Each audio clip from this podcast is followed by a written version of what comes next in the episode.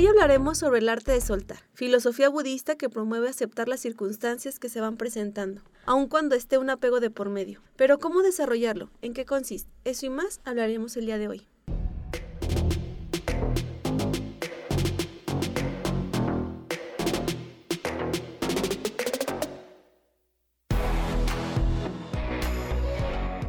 No quiero retenerte.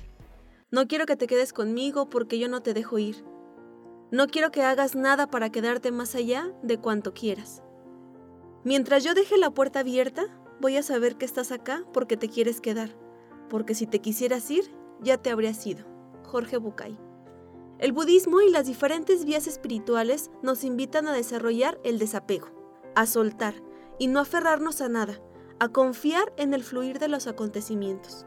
Desde esta visión, el apego emocional trae consigo inevitablemente temor, dolor, angustia y mucha soledad. Pues todo cambia, todo se transforma y en ocasiones desaparece. Esperar que siga intacto aquello a quienes tenemos un apego solo generará sufrimiento. Es como quedarnos anclados en el dolor de aquello que ya no está, sin vivir nuestro presente, sin apreciar lo que aún existe, lo que tenemos. Dejamos de ver lo que nos hemos transformado a partir de ello. Sin embargo, duele tanto que nuestra atención no puede irse a otra dirección. Por eso, desde esta visión espiritual dicen, aprende a soltar y dejar ir para que todo siga su curso. No dudo que alguien no quisiera experimentar esta paz interior y serenidad a pesar del dolor que genera la ausencia.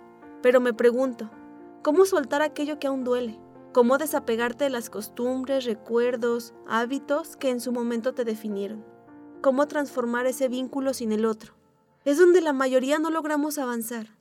Nos es difícil negar este malestar o pérdida con una frase simplemente con déjalo ir o suéltalo.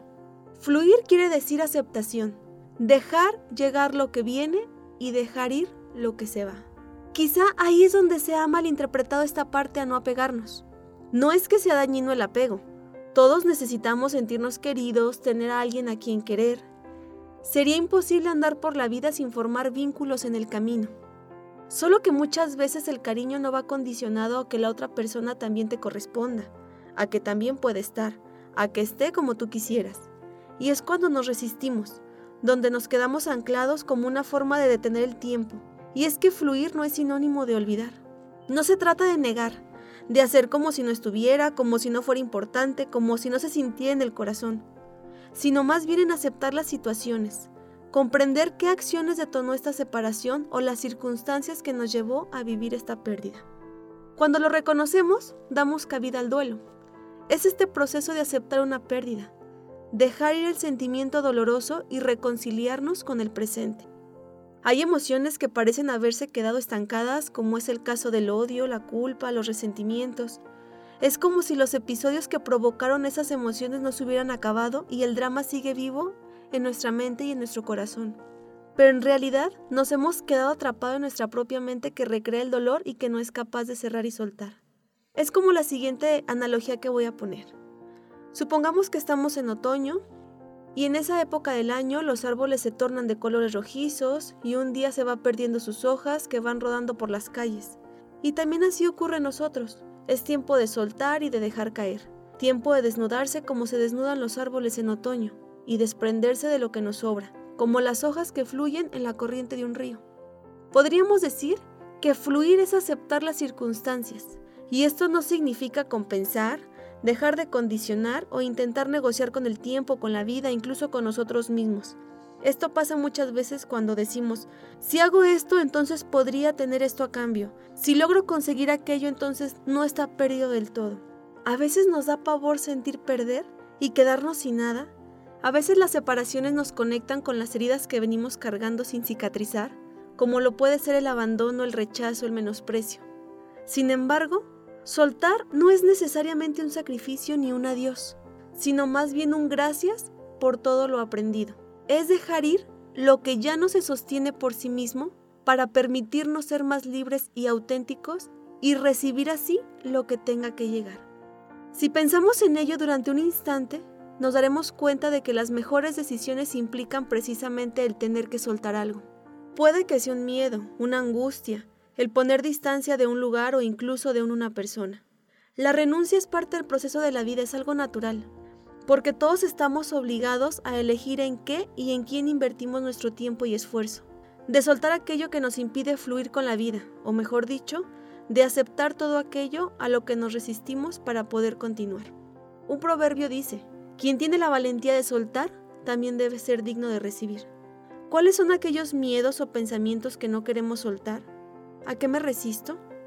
Pongo algunos ejemplos. Renuncio a mi necesidad de mantener siempre el control en los demás, a mi necesidad de tener siempre la razón, a la necesidad de ser reconocido por los demás.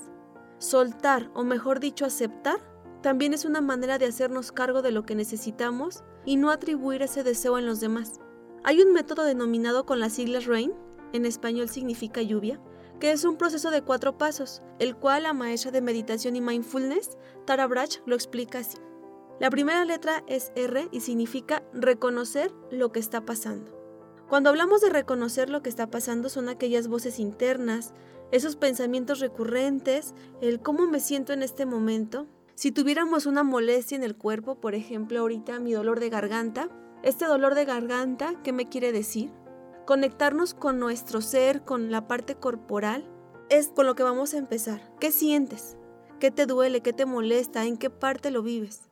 La segunda es la A, que significa aceptar la experiencia y que permanezca tal y como es, sin poner juicios, sin justificar la situación, sin intentar lo que está pasando. Por ejemplo, con mi dolor de garganta, quitar estos pensamientos o estas ideas de es que no me he cuidado lo suficiente, he tomado mucho frío, no he tomado medidas de autocuidado, etc. No, quitar esto. Y solamente empezar a conectarnos ¿Cómo es la experiencia? Pues me duelen determinadas en determinados tiempos, me cuesta trabajo hablar porque en algún momento empiezo a toser. La siguiente es la I, investigar con cuidado. Aquí es como despertar esta curiosidad, llegar como en esta parte de introspección y entonces ir un poquito más allá. ¿ok? Ya reconocí lo que siento, ya reconocí en dónde, ya le puedo poner palabras, ya le puedo poner colores y entonces preguntarnos, ¿Qué es lo que más requiere mi atención en este momento? ¿Cómo estoy experimentando esto en mi cuerpo? ¿En dónde lo siento? ¿Qué es lo que estoy creyendo? ¿Qué es lo que esta vulnerabilidad deja ver de mí? ¿Qué es lo que más necesito? Y por último, la letra N quiere decir nutrirse con autocompasión. La autocompasión surge en el momento en que estamos reconociendo aquello que nos causa dolor. Es el momento en que más necesitamos de nuestro cariño y de nuestra aceptación. Ya no necesitamos regaños o castigos como si aún fuéramos unos niños, sino más bien darle esa ternura y esta autoexigencia de que no esté en las mejores condiciones y aceptar que es parte de y que está bien. También la N es utilizado con un no sentirse identificado, entre comillas. Y esto quiere decir quitarnos la etiqueta del malestar es parte de nuestra persona. En lugar de decir estoy toda enferma y débil, puedo decir en este momento tengo un malestar en la garganta. O por ejemplo, las personas que les cuesta mucho trabajo manejar el enojo pueden preguntarse, ¿en qué momento enojo llega a mi vida? Así, sin poner el él, como si fuera una persona más, que no fuera nosotros. ¿En qué momento se hace presente enojo? ¿Para qué me ha servido enojo en esta situación? ¿Qué me querrá decir enojo? ¿De qué me ha alejado enojo cuando se presenta y cuando está?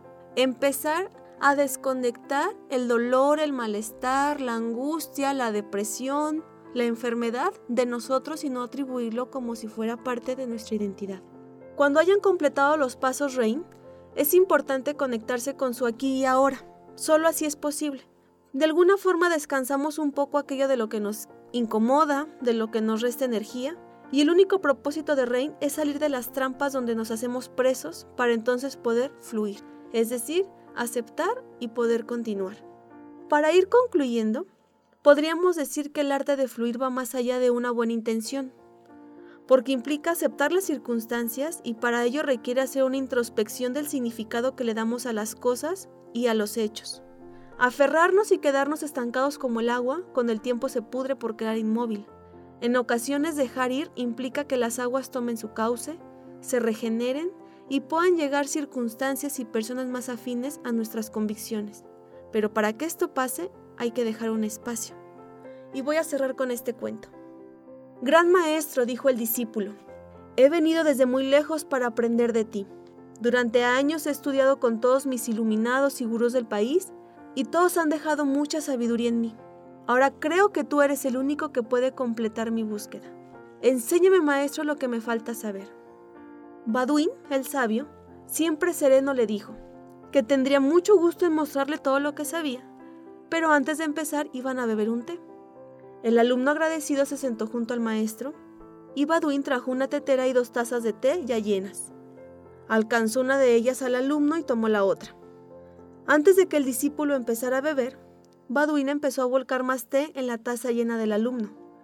El líquido no tardó en derramarse al plato y del plato a la alfombra.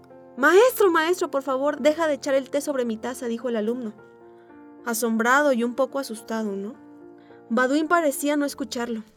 Luego lo miró a los ojos y le dijo, Hasta que no seas capaz de vaciar tu taza, ni yo ni nadie podremos poner más conocimiento en ella. Hay que vaciarse para poder llenarse. Una taza solo sirve cuando está vacía. No sirve una taza llena. No hay nada que se le pueda agregar a ella. Esta es tu vida. Vas a tener que deshacerte del contenido de tus tazas llenas si quieres llenarlas otra vez. Tu vida se enriquece cada vez que llenas una taza, pero también se enriquece cada vez que la vacías. Porque cada vez que tú vacías tu taza, estás abriendo la posibilidad de llenarla de un contenido nuevo. Y una de las tazas que más te cuesta vaciar, y que seguramente me cuesta a mí, es la imagen que tenemos del mundo, porque queremos atenernos a que el mundo siga siendo como nosotros lo vimos, porque no queremos aceptar que el mundo cambia, no queremos aceptar que el mundo no es como yo quiero que sea, y que esto implica un duelo. Si me animo a soltar el contenido de la taza de un sueño, quizás pueda encontrarme en la mejor ruta para descubrir la verdad. Espero que les haya gustado. Nos vemos el próximo martes. Y les recuerdo seguirme en mis redes sociales, en Facebook y en Instagram me encuentran como Fernanda Contreras Psicóloga. Hasta la próxima.